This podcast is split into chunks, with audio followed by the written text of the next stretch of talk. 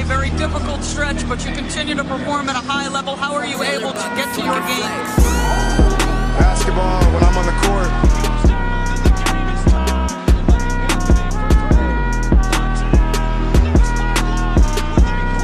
Rebecca, in the future, when you interview me, can you please take off your damn heels? He said, I'll present you, provided you let me wear your heels. We'll save that for later.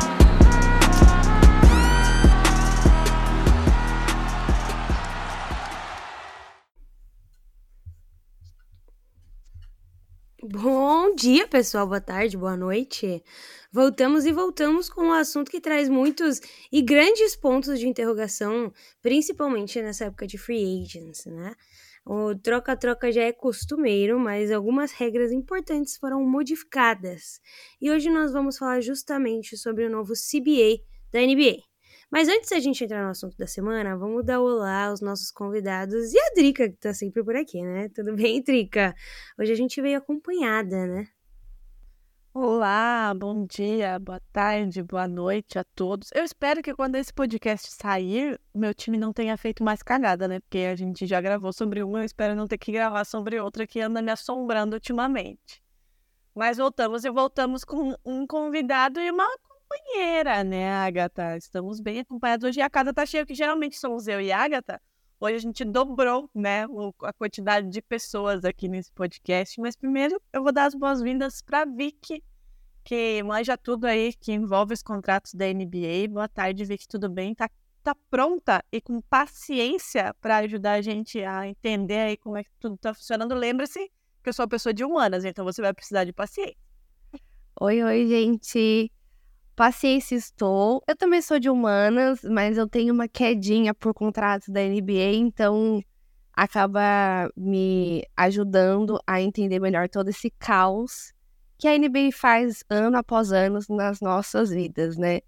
Então, vamos lá ver o que a gente consegue ajudar o pessoal a também entender um pouco mais sobre isso. Né, Caos é uma palavra muito, muito bem utilizada para definir aí tudo isso e até a gente se acostumar, né? Mas a gente também tem outro convidado, e um convidado que já participou de outros episódios aqui com a gente. É especialista em cap, regras e tudo que envolve aí o contrato, os contratos e as movimentações na NBA. E agora ele volta para dar luz mais uma vez para a gente com relação a essas alterações. Bom, bom dia, boa tarde, boa noite. Seja bem-vindo, André. Tudo bem? tudo bem, Drica, Agatha e Vicky, pessoal, todos os ouvintes. É sempre um prazer estar aqui com vocês no NBA das Minas. Drica, antes de, de entrar no assunto, eu, fui, eu perdi alguns contatos, né?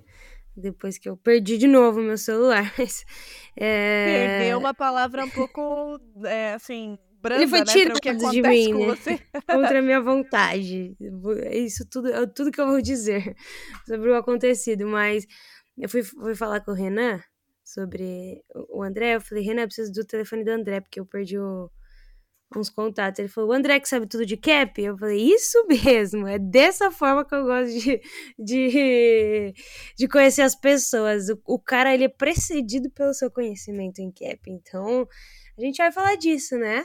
Afinal, o que é um novo CBA, né? É o Collective Bargaining Agreement, ou, em tradução livre aqui no Brasil, Acordo Coletivo de Trabalho. Ele é firmado entre a NBA e a NBPA.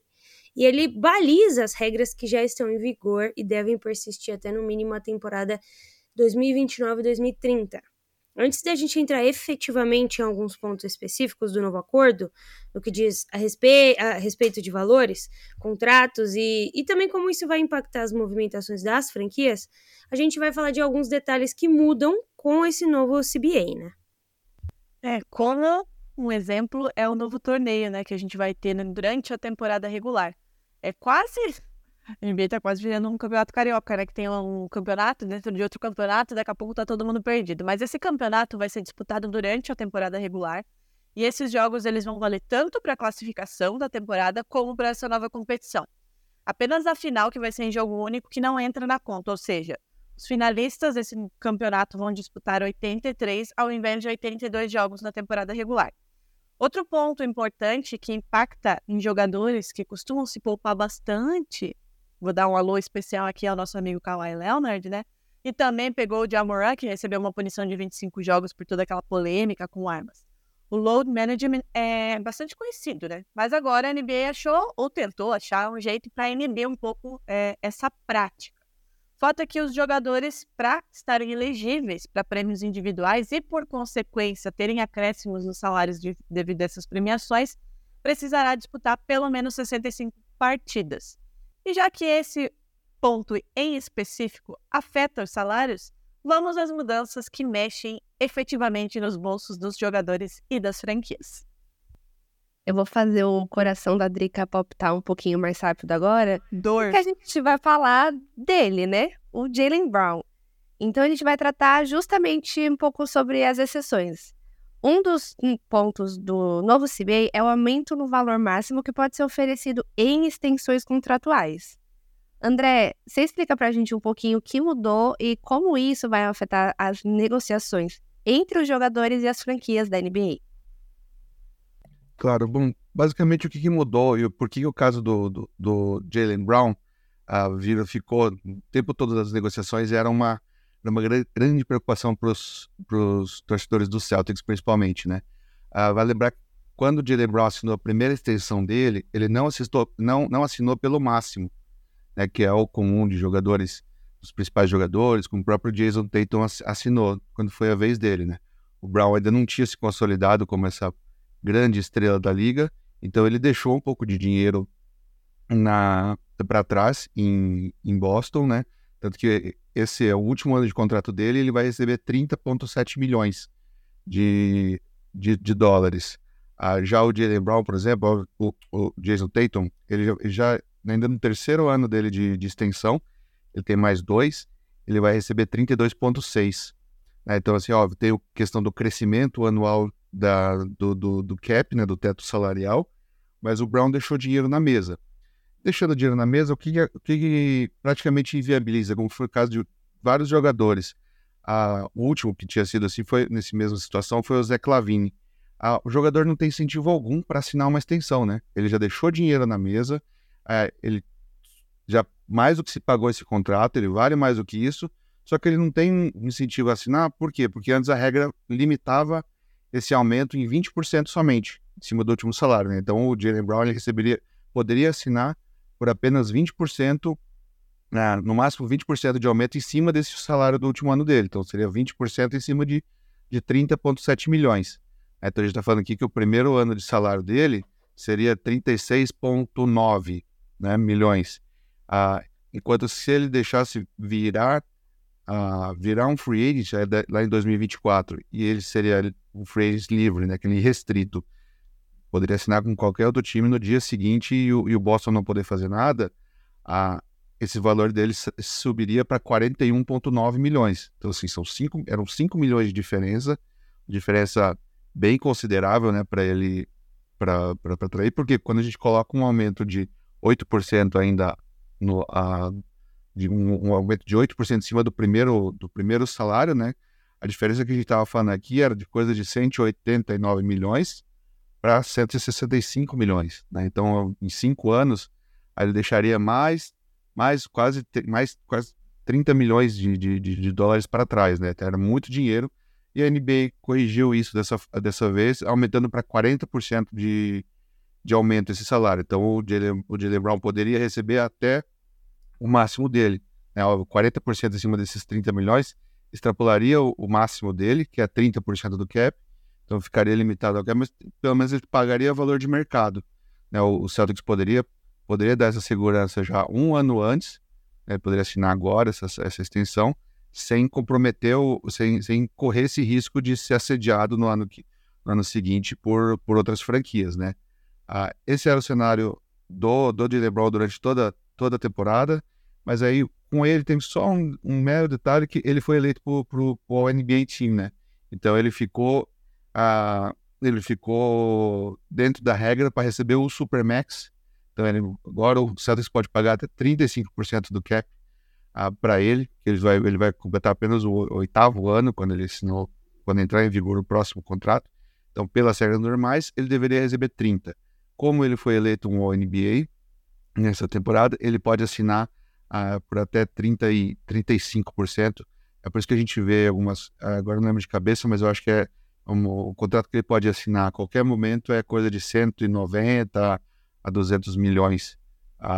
Essa seria a nova extensão do, do Jalen Brown. Existe um elefante na sala, né? Eu tava lendo até um pouco sobre essa parte da troca do Jalen Brown. E ela troca ou a, a assinatura para continuar no Celtics, né? Não vou deixar a Drica maluca nesse momento. Mas... Pelo amor de Deus, Agatha Máximo, você não gire ainda mais a faca que ainda está enfiada no meu coração. Está, Drica, o que, o que era um grande medo do Celtics, eu acho, uma grande questão dentro da cabeça da diretoria, era o Damian Lillard, né? É, porque se o Celtics hoje assina com. faz essa extensão com o Jalen Brown, me corrija, André, se eu estiver errada, ele fica um durante um ano meio que travado, né? O, o Celtics não pode negociar ele entre esse ano e o próximo por conta do, do contrato.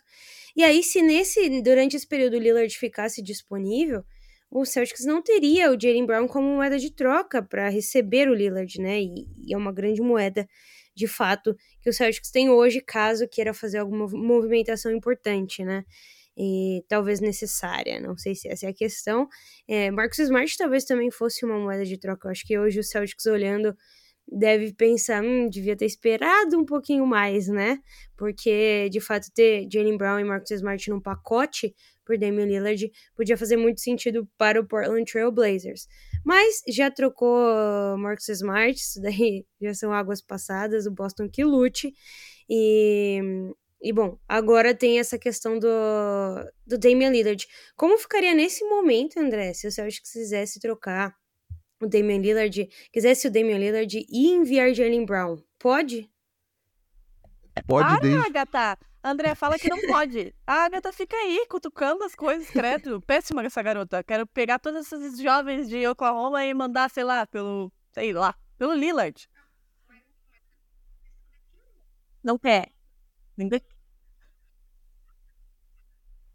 Mas aí, então, aí, o, que, o que saiu também em toda a internet, a gente ainda vai falar muito dessa troca do Lillard, dessa, desse pedido de troca do Lillard, é que por mais que ele queira ir para Miami, estão a franquia está explorando outras possibilidades, porque muitos acordos feitos pelo, muitas propostas feitas pelo Miami não agradam integralmente a diretoria do Trailblazers, né, especialmente no que diz respeito a Tyler Hero. Mas poder pode, né, André? Poder pode, uh, o, o, Lillard dele não tem aquilo que o Bill tinha, né, de, de, de ter uma trade restriction, o, o Lillard nunca teve. Uh, é importante falar da diferença por quê, né? Porque o, o Bill tem, porque essa trade restriction tem uma série, você tem que ter pelo menos oito, oito anos por um time, por um mesmo time jogados, uh, não, não consecutivamente, mas você só pode colocar num novo contrato. O Lillard, tá, acho que ele está há 11 anos em, em, em, Portland, mas ele nunca foi um free agent, né? Tentando nessa série pelo menos oito anos. Ele sempre foi assinando extensão em cima de extensão. Então ele nunca pôde, nunca teve essa possibilidade de colocar uma, uma no trade clause, né? Que é ele poder restringir para onde ser trocado. Então, apesar de a gente saber que dificilmente quando um jogador faz, faz uma coisa dessa, né? Ele, ele é trocado para outro time, acho que a exceção é o Kawhi mesmo. É, acho que ele vai acabar no, no, no hit, apesar do, de, eles falam que ele é muito amigo do Jason Tatum, também, né? Mas acho que, acho que... não vai acontecer. Uh, talvez o Celtics troque pelo Harden, seria ainda pior. Ah, é isso. não quero, vou sair, saindo da sala nesse momento. É brincadeira, mas a pergunta original, né, do, do se o, o Jalen Brown poderia ser trocado, hoje ele pode, né? Uh, como ele tá tentando essa regra do Supermax, que eles chamam, né, que é o basicamente adiantar esses 35% de max que qualquer jogador da NBA tem a partir do décimo ano na liga, uh, se um jogador assina com essa com essa cláusula, ele fica ele fica impedido de ser trocado por um ano, né? Ele tem um ano de, de cláusula. É até uma das coisas que eu vi gente falando hoje, que talvez seja um dos motivos para o Jalen Brown uh, não assinar também, porque aí pelo menos ele fica até a frente do ano que vem impedido de ser trocado, né? Lembrar que a gente está aí no último dia da, da, da, moratória, né? A moratória é esse, esse período entre o dia, o dia 30 ali, 1 de julho, que quando começou o novo calendário da NBA, até amanhã, dia 6, que todos os contratos que foram falados até hoje, nenhum foi assinado. Né? Apenas os, os contratos de calouro, os draftados, uh, e os contratos mínimos. Qualquer outro contrato ainda não foi. Eles estão verbal, verbalmente acordados, mas no papel mesmo só a partir de amanhã. Então tem um que talvez o Jalen Brown esteja esperando um pouquinho isso, porque ele assinando agora, ele fica esse um ano livre de ser trocado e até o começo da free do ano que vem também sem, sem poder ser trocado, né? Guardaria só o, já o, o resto da, da, da, da free agency, né? Que a gente viu cada vez mais os contratos estão o dinheiro está acabando logo nos dois primeiros dias. Então ele enrolando agora um pouquinho para assinar essa extensão, talvez possa ter esse, esse ponto também dele querer se garantir um tempinho a mais em Boston. Eu gosto dessa opção. Gosto dessa opção dele se garantir um tempo mais em Boston. Mas eu gosto também do que ele acabou de dizer, né? Que os contratos eles não foram assinados. Eles começam a ser assinados a partir do dia 6 de julho. Ou seja, dá tempo torcida celta de correr, sequestrar o Porzingis, jogar num porão e fazer tudo melar. Ainda dá tempo. Não acontecerá, Vi e Drica, calma. Que ainda tá, tá ruim, mas tudo pode piorar, né? Mas, se de um lado os valores dessas extensões elas aumentaram, o novo CBA também é mais duro no que diz respeito aos prejuízos às franquias que extrapolarem o cap space, né? As luxury tax não são novidades para ninguém, mas elas ficaram diferentes, né, Vicky? É, ela deu uma, assim, uma boa endurecida em uma regra que não era tanto uma regra na NBA, que era a questão do luxury tax, né? A gente tem alguns donos de franquias que são mais mão abertas e simplesmente não se importam de pagar multas, como é o caso da minha franquia Golden State Warriors. É, então, algumas franquias como o Golden State Warriors, quando eles ultrapassam a, a Luxury Tax, eles podiam assinar um jogador na, no mid-level, como a gente assinou na, na temporada passada o Donte de Vincenzo. E nessa próxima temporada, já com a nova CBA, não poderá mais. Então, as franquias, pelo que eu li, que estão mais estouradas assim, que hoje são Golden State Warriors e Los Angeles Clippers, não terão esse jogador a mais, assim, entre aspas, né? No roster. Então, deu uma complicada, bem complicada para esses times. André também pode falar com mais propriedade e mais cacuete, assim, sobre essas peculiaridades das do Luxury Tax.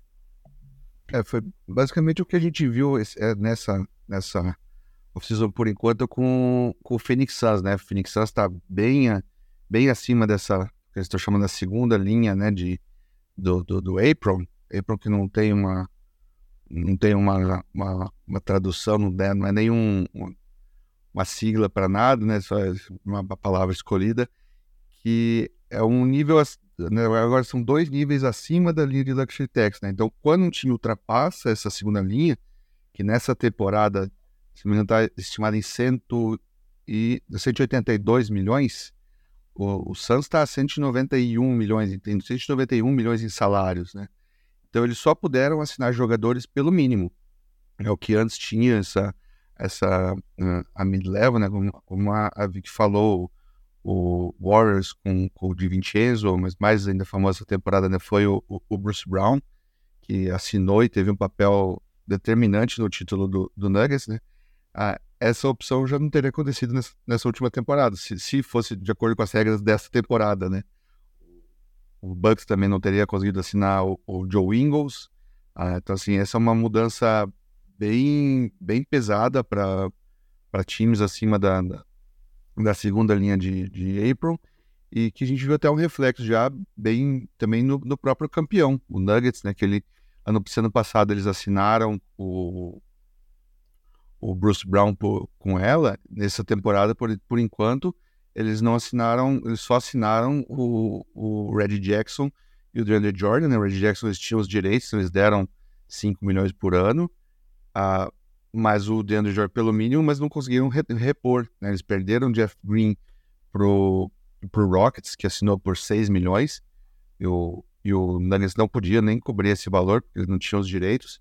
Perderam principalmente o Bruce Brown né, pro, pro, né, pro Pacers, vai receber 20 milhões de anos e o, e o, o Nuggets estava limitado a pagar 7 milhões por ano. Então, quase três vezes a mais o, em um ano o, o Bruce Brown escolheu o Pacers, né? Então a gente viu esse como, como isso travou bastante o time. A, pelo Nuggets ter três jogadores no máximo, né? O Jokic, Murray e o, o Porter, além de ter alguns jogadores sendo pagos acima, né? Como Aaron Gordon e o KCP.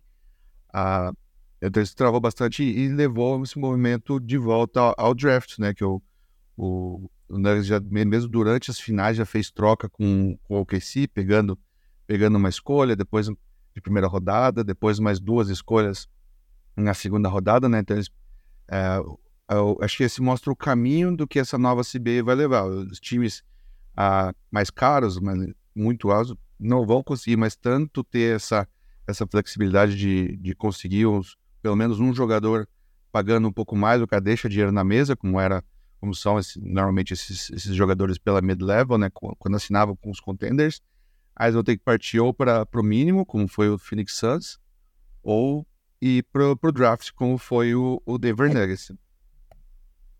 Eu queria trazer uma discussão que eu estava pensando ontem. É, a CBA, ela hoje, ela tem, ela engessou bem essa questão do cap, é, ao mesmo tempo que ela aumentou a porcentagem do, dos contratos, dos, né, dos contratos máximos, enfim. É, pensando que você tem uma franquia e que você quer dar super salários para os seus melhores jogadores, não vai contra isso você engessar o cap, porque para vo você tem que ter um elenco é para você ganhar campeonatos. Assim, campeonatos não se ganham só com dois, três jogadores. É que eu tô fazendo uma crítica ao Brooklyn Nets. É, então, você tem, vamos supor, três jogadores muito bons que recebem muito. Só que você também quer dar um, um salário decente para os outros jogadores que, assim, que não são as estrelas, obviamente, mas que eles auxiliam as estrelas para que o time ganhe o campeonato. E aí você fica engessando o cap. E aí você dá, dá contrato para jogadores específicos. Aí acaba que há uma discrepância entre você ter super jogadores e ter jogadores de salários mínimos, assim. Não sei se faz muito sentido. Não é bem um conflito de interesse? Eu acredito que sim. Para mim, é a maior crítica que eu tenho essa, essa CBA, que eu acho que eles miraram né, no, no, no, Warriors, miraram no Clippers e no Nets, mas eu acho, eu ainda acho que foi um tiro no pé que eles estão acertando no, na, na, classe média, vamos dizer assim, né, da, da, da NBA. Eu acho que dá, a gente vê por jogadores como, né, trazendo de novo o exemplo do, do, do Celtics, né, o, o Grant Williams. É, hoje é o quinto dia de, de, de free agency. Ele, ok, que é um free agency restrito, normalmente é, é agora, a partir de amanhã, que esses, esses jogadores acostumam né, ser, assinar, assinar ofertas. Enquanto a gente está gravando aqui hoje, dia 5, acabei de ver um, um tweet aqui que parece que o Matt Stiebel também está na mesma situação, vai assinar uma, uma oferta do, do, Dallas Mavericks. Mas assim, o Grant Williams é um jogador que merece mais do que 12 milhões, que é, que é a mid-level de times que não pagam a, a taxa, né, que é o único dinheiro que tem hoje. Né? Não, não dá para considerar o Spurs mais como um time de, que vai usar esse cap, porque acho que não é o tipo de jogador que eles querem e nem, não tem motivo, não entenderia por que dar esse dinheiro para ele agora, né? Mas é um jogador que vai ser extremamente prejudicado, né? É, é o, e o mais curioso é que ele é um dos vice-presidentes da, da NBPA, né?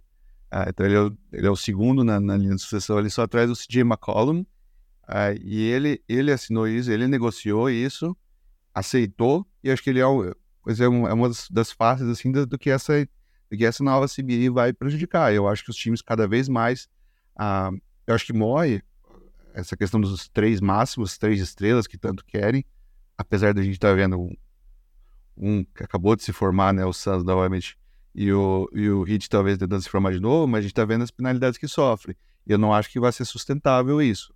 Eu acho que esses vão ser tiros assim para realmente para uma temporada e depois vão ter que fazer alguma, alguma coisa, porque é, é insustentável você ficar rodando sete, oito peças toda, toda temporada, achar sempre jogadores nesse nível e conseguir conseguir ter uma, uma, um resultado em quadra, né? um entrosamento e, e, tudo, e tudo mais em casa. Então, acho que assim, prejudica, eu, eu acho que quem vai mais sair prejudicado, porque acho que vai, vai, realmente vai acontecer isso, secar o dinheiro. Né? Um, um, poucos jogadores vão receber muito, depois vai cair bastante para a segunda leva. Um outro, o Rockets, por exemplo, né, deu ali seus 40 milhões por ano para o Fred Van Vliet, ah, sobrou um pouco para dar um pouco demais, até no meu, no meu, meu gosto, no Dylan Brooks, né, 20 milhões, mas depois disso já, já cai bastante, já vão ser os jogadores de, de rookie scale, né, e não vai ter dinheiro mais muito para frente, então assim, é, é, é, a minha, minha crítica, eu acho que miraram em uma coisa e acabaram acertando outra, que é como sempre acabam fazendo, né, ah, ah, temos que segurar os times de grande mercado, isso, isso é, mas quem acaba sendo prejudicado mesmo são os de, de mercado menor, que não vão poder segurar, pagar isso. Eu acho que um time que consegue se desenvolver do zero vai sofrer grandes, uh, grandes dificuldades para conseguir se manter. Eu acho que o próximo dessa lista que a gente vai ver, acaba vendo, é o Memphis Grizzlies. Eu acho, né? Já vão, começam a pagar agora o máximo pro, pro Jamoran, pelo menos pela, pelas besteiras que ele fez aí na temporada passada, né? Ele perdeu o, o super máximo, então já deu um, uns 2, 3 milhões de volta para o Grizzlies por ano, mas o Desmond Bain assinou pelo máximo também, e, ano, e nessa temporada, na temporada que vem, eu acho eles podem negociar a extensão do Jaron Jackson Jr., e ele é um que está na mesma situação do, do Jalen Brown. Né? Então, se ele tiver mais uma temporada muito acima. Não, ele, ele, ele ganhou o Defensive Player of the Year, né? Então ele já ele fica elegível ao Supermax também. Será que eles vão pagar? se pagar, como é que fica, por exemplo, a situação de jogadores como o Brandon Clark né, e o próprio Marcus Smart, que acabou de chegar, mas é um salário de 20 milhões por ano. Então já vai ter que começar a cortar na carne também. É, eu acho que a, a mudança é válida, a discussão desse modelo de pagar 100, 200, 300 milhões em multa a, precisava ser feita, mas eu acho que encontraram uma forma, ao meu ver, errada para isso. É, o resumo é: o proletariado está sofrendo so... mais uma vez e a desigualdade está aumentando, né? Os melhores jogadores, as, as grandes estrelas vão ganhar mais e a galera do meio ali, a grande massa, vai começar a ganhar menos por conta desse, desse novo CBA. Mas uma coisa que, que a Vicky falou e a Drica também, e você mencionou lá no começo, André, é a parte do draft, né? O draft, nos últimos anos, tem se tornado cada vez mais importante. A gente aprendeu, né, com o Oklahoma City Thunder, a como valorizar as picks da forma correta. E, e eu acho que os anos passam e a gente vê também cada vez mais as escolhas de segundo round sendo importantes, né? A ver Jokic é, sendo MVP, vencendo uh, a NBA sendo o jogador mais importante aí desses últimos anos, sendo uma escolha de segundo round. E queria falar um pouco desse cenário, né? Dos times que agora vão precisar de fato voltar os olhos para o draft e, e, pensar com essa cabeça de talvez é, evoluir jogadores, né? Mais do que trazer jogadores prontos. Aliás, uma das manutenções no CBA é a proibição de que os jogadores do high school pulem a etapa do college e se inscrevam direto no draft, né? Então isso continua. Mas hoje, vamos ao exemplo do Oklahoma, André, porque eu acho que é, é o time que tem, eu diria que cap e pick para fazer uma grande movimentação, né? Como isso influencia os outros times também a não só valorizarem as suas picks, mas buscarem mais picks para o futuro, né? É, ex exatamente. Acho que, eu, o, o QC é um, acho que um modelo bastante interessante. Eu me preocupava um pouquinho até o, ao final da, da, dessa última temporada, porque acabava chegando nesse, justamente nesse, nesse cenário, né, de ter contratos muito altos e depois os de baixo eram muito muito baixos, né? A gente tinha, tinha o SGA a, entrando na, no primeiro ano de extensão, ah, o Ludort com aqueles 15 milhões dele, um valor um valor bacana de, de, por ano, né? Mas depois disso eram salários muito baixos. Né? O, o Chet, no segundo ano, era o terceiro salário da, da, equipe com 10 milhões por ano. Aí como é que isso traria, fariam trocas, né? Aí foi, começa a chegar um, um Davis Bertans no, no, no draft, né? Que ele tem, quando tem 17 milhões para esse ano, mas para o ano que vem, dos 16 milhões dele, só 5 milhões, só 5 milhões são garantidos. E se eu não me engano ainda, só são garantidos se ele jogar 75% dos jogos. Então acho que é, é, bem provável que enquanto ele não for trocado, ele vai ser aquele cara ali só no, no, no banco com agasalho o jogo inteiro, porque o OKC não vai querer arriscar e perder esse valor, né? Que hoje o valor dele é o salário para troca. E o outro é o, o Victor Oladipo, né, que também tem 9 milhões e, e alguma coisa em salário. A Patrick Mills, talvez, com seus 6,8. Assim, são nomes que a gente vê que é, estão ali para troca. Né? Aí, e juntando com, com as escolhas, com o caminhão de escolhas que tem, né? Já viu, por exemplo, um que infelizmente eu acho que vai acabar saindo, porque é o que mais tem mais, mais valor e, e, e, o, e, o, e o que se poderia se desfazer é o Ludort. Eu acho que é uma história absurda de, de do que o que ele fez para conseguir, para chegar nesse contrato dele de quase 90 milhões. Mas se pensar ele mais o, o Davis Bertans, é um salário máximo que, que o OKC pode receber, né? Então a próxima estrela que, que peça troca, mais cinco, seis escolhas que, que o OKC pode mandar tranquilamente sem ficar numa situação como a do a do Minnesota Timberwolves, né, de não poder trocar nada, ou do Phoenix Suns, a, o OKC está muito tranquilo para fazer uma troca assim e, e, e, melhorar de fato o time, né, não, não piorar, não ficar muito restringido de, de movimentos e engessado para segundos momentos, caso sejam necessários.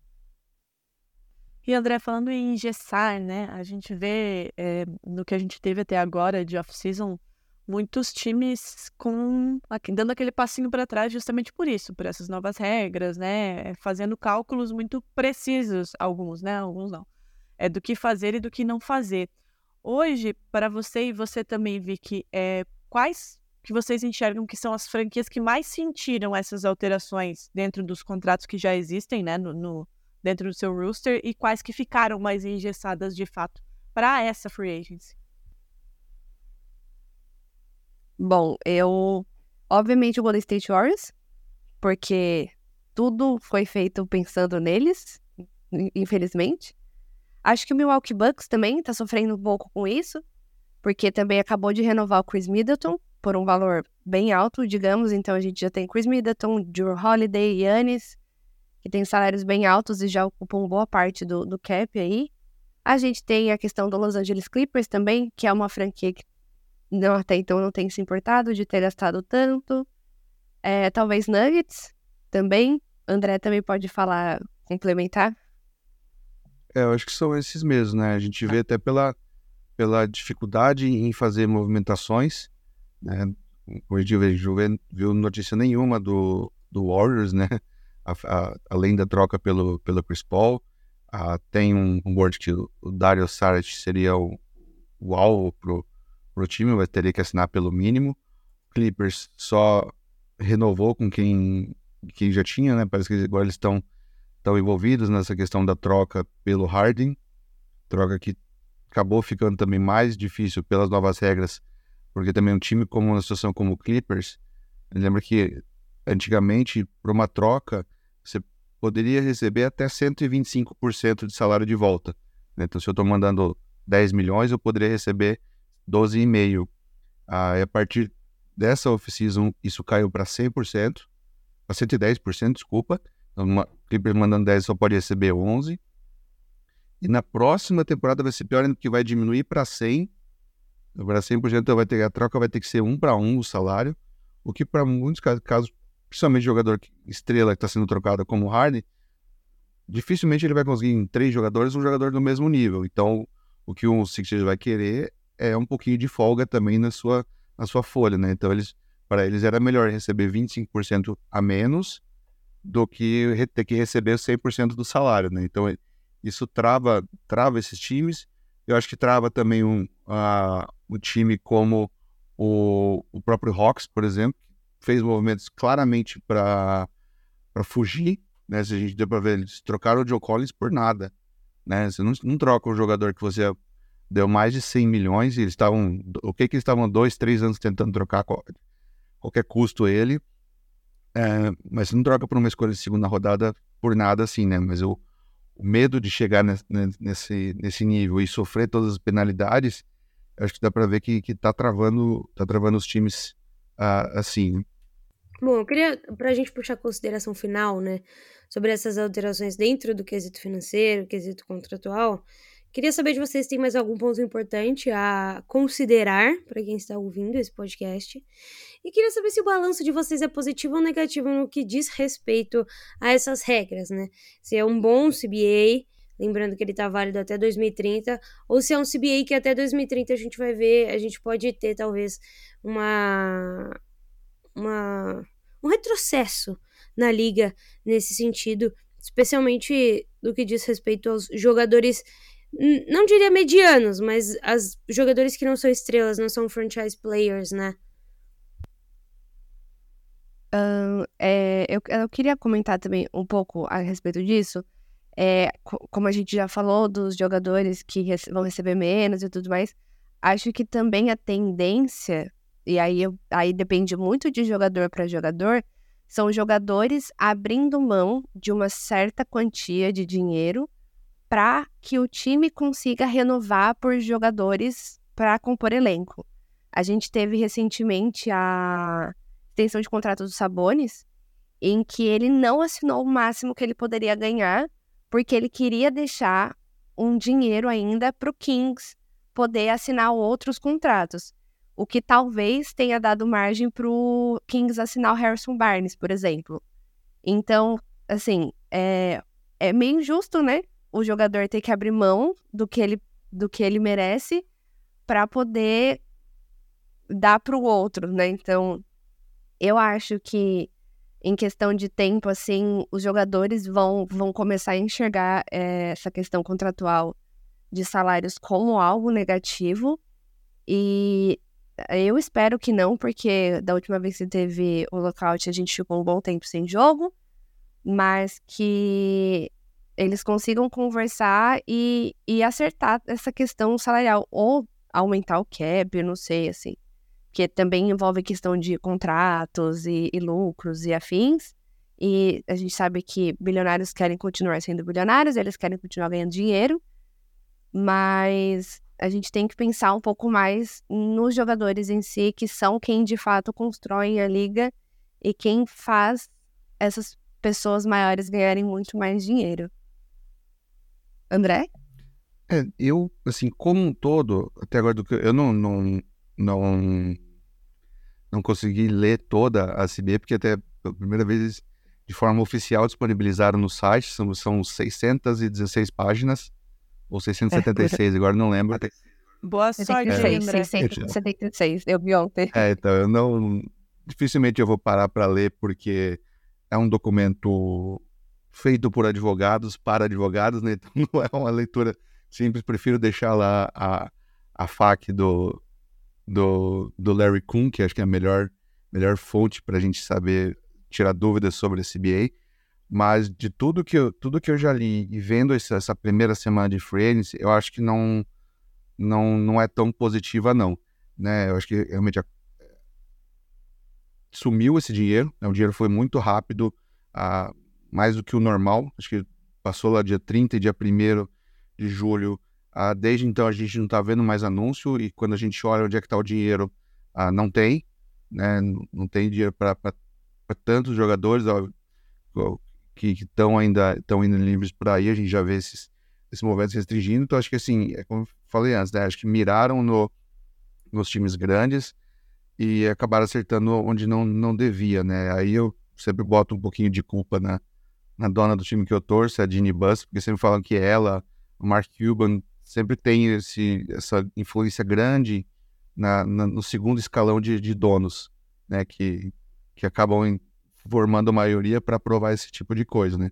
Acho que assim, para os donos ficou um, ficou um negócio excelente, né? Porque agora eles, eles vão ter sempre essa desculpa de não poder pagar uh, mais por um jogador. Então, um jogador, uh, dizer que tá, tá, tá crescendo, mas ainda não, não é aquele nível de estrela de merecer o um máximo, uh, como é que ele fica? Por exemplo, a situação para mim que eu vejo hoje é a do, do Jalen McDaniels no, no Timberwolves ele é um jogador de nível de, de, de All Defensive Team, né? Só que ele ainda tem, tem falhas no, no jogo, mas o Wolves também já tem três jogadores no máximo. Como é que eles vão pagar isso? Será que eles vão pagar ou vão deixar rolar a free agency restrita, né? Que aí sempre tem esse, esse, esse risco. De, de comprometer o, o relacionamento do jogador, né? Eu sempre trago esse é foi, foi o que aconteceu com o Gordon Hayward lá atrás, quando ele ainda estava no, no Jazz. O Jazz não quis pagar e falou: não, vai, acha um contrato para você que eu, que eu cubro e fica tranquilo. E ele, ele fez isso com o Hornets. Na época só podia assinar quatro anos. Ah, o, o Jazz cobriu. Quando chegou a vez dele ser free agent, ele falou: tudo bem, tchau, ah, vou pro Boston Celtics. Né? Então, assim, é, é, tem esse risco. E, mas a gente comentou que a, a, classe média sai prejudicada. Acho que eles conseguiram duas coisas também, é bom, bom, bom destacar, nessa nova CBA que, que ajuda eles um pouquinho. É, um, a gente comentou, foi o primeiro ponto que a gente comentou, né, do, do caso de Jalen Brown, os 40% de, de aumento.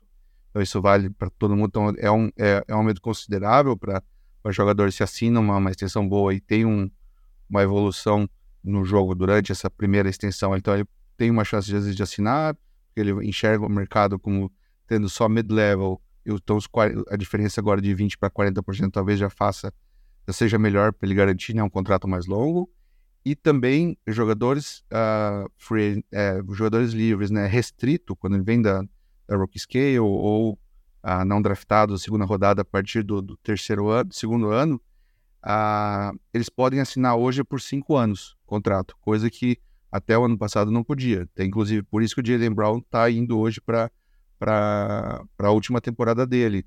Ele quando assinou, como ele deixou dinheiro, dinheiro para trás, ele só pôde assinar por quatro anos. Se fosse nas regras de hoje, ele poderia ter deixado para trás e ter assinado por cinco anos. Né? O Michael Bridges também, que hoje está no Nets, ele também assinou por quatro anos. Por quê? Porque eles não assinaram uma, uma extensão de calouro pelo máximo, que aí pode assinar, dar o, o quinto ano para o time. Então eles conseguiram, tiveram essa conquista também do, do quinto ano.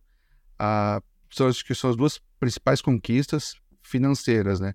Aí tem a que eu sempre faço a brincadeira com, em grupos que eu falo que acho que o, é, eles liber, acabaram com, com o teste de maconha, né? Então eu acho que eu não sei se o CJ McCollum e o Grant Williams resolveram fazer uma prova disso durante as negociações, porque acho que deram tantos benefícios para os times que talvez eles estavam usando também, fazendo, fazendo uma prova da, da nova regra e, e, e assinaram tudo sem ver, né?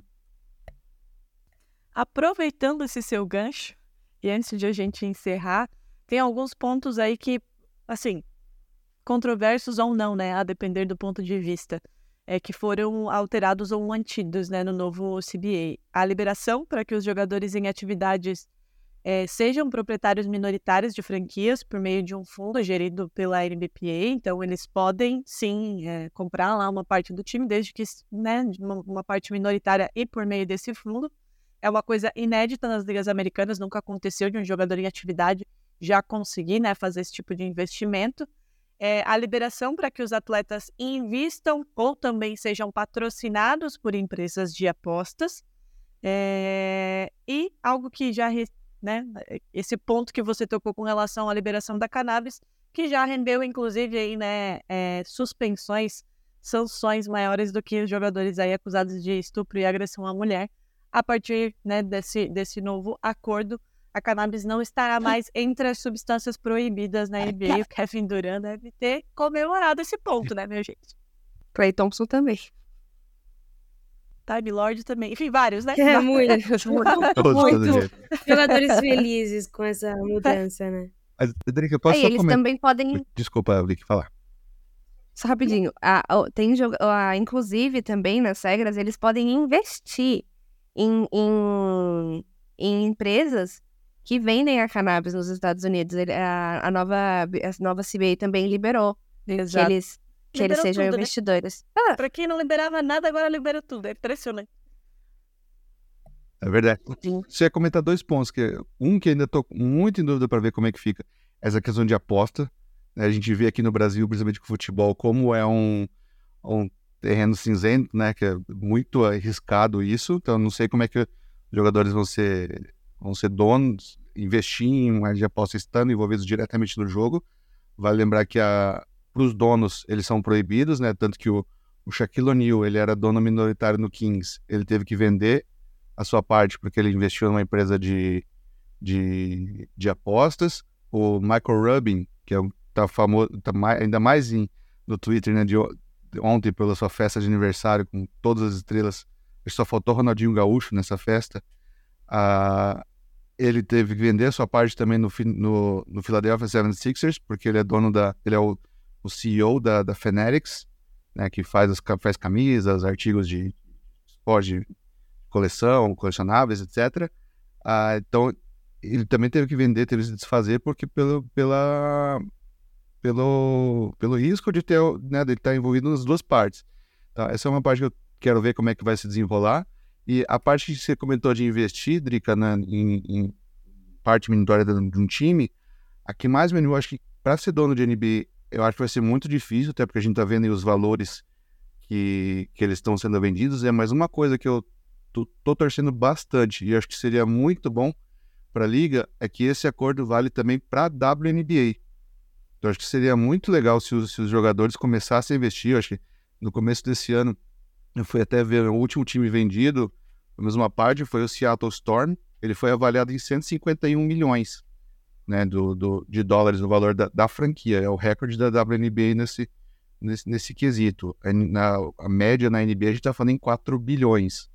Né? Então acho que 150 milhões num fundo, se juntar meia dúzia de jogadores, é um dinheiro relativamente fácil para eles investirem né, num time e acho que daria muito mais peso para e traria mais dinheiro para a WNBA, né? A gente poderia crescer muito.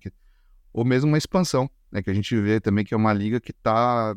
Se, se, a NBA está pedindo expansão já de, de pelo menos mais dois times, a WNBA precisa de muito mais, né? Então, vamos torcer para que essa mudança, pelo menos os jogadores tenham um olhinho a mais ali para a W, que é sempre, sempre necessário e, e positivo, né? E mais visibilidade também, né? Se o jogador ele investe no time da WNBA, talvez, assim, é um período que eles estão em off-season, então eles vão querer acompanhar, eles vão estar tá lá, e aí a imprensa vai seguir eles, e aí eles fazem o, a, a parte do, da, da, publicidade do time, né? Então, é, é para atrair mais a WNBA, isso realmente vai ser muito benéfico para a W, né?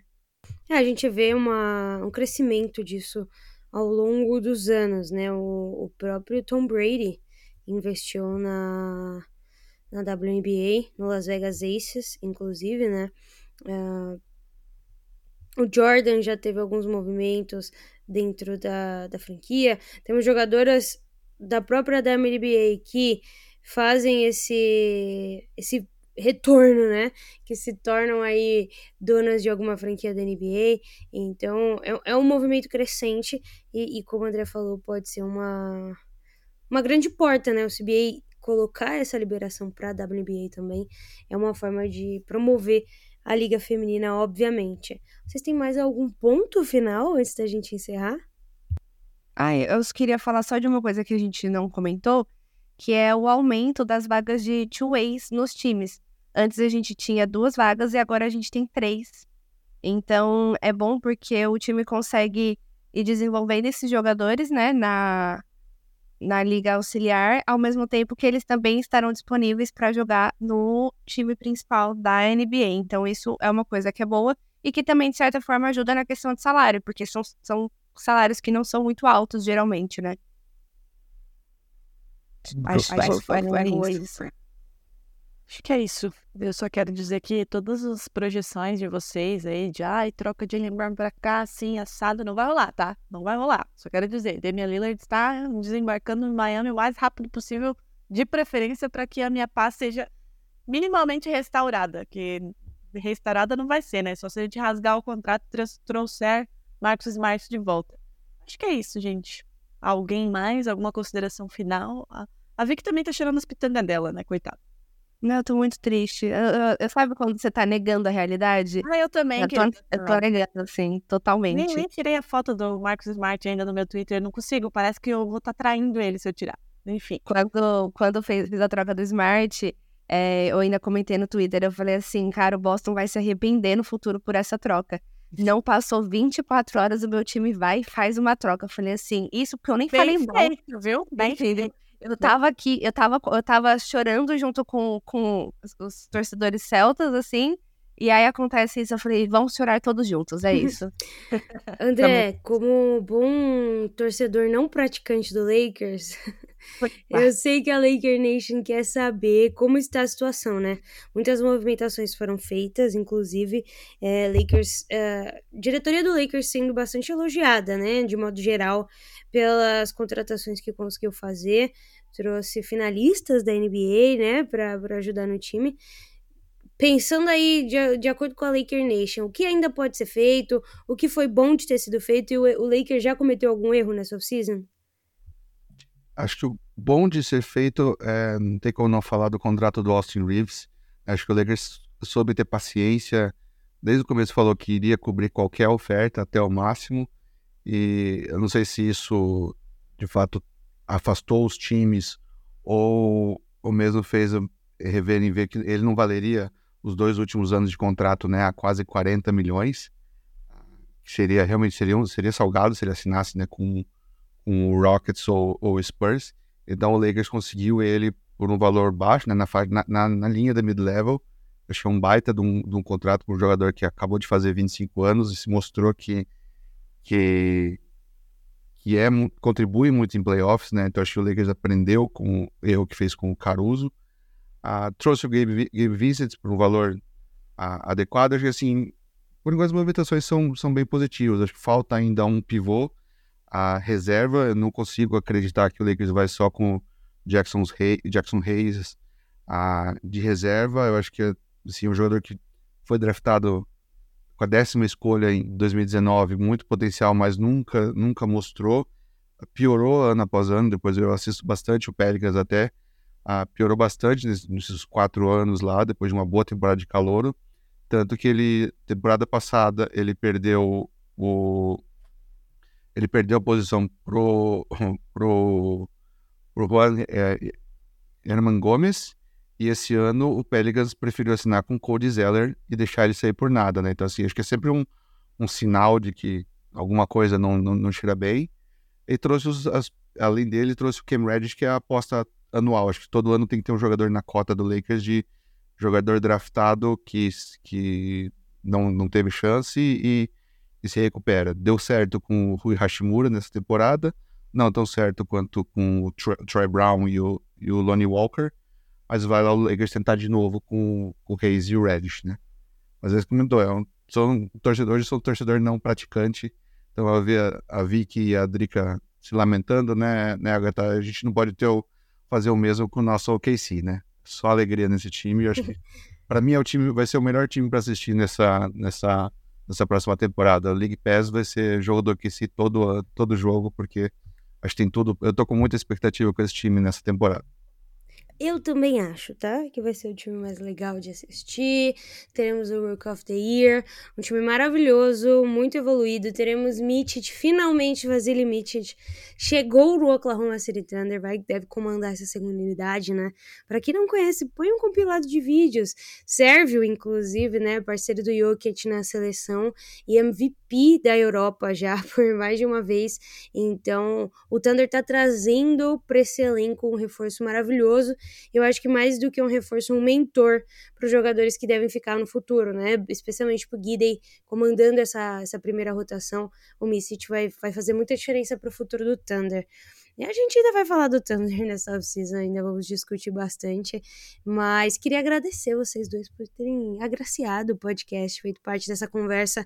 É, é um tema, eu não diria sensível, mas complicado, né? Como vocês mencionaram aí, mais de 600 páginas de, de documento.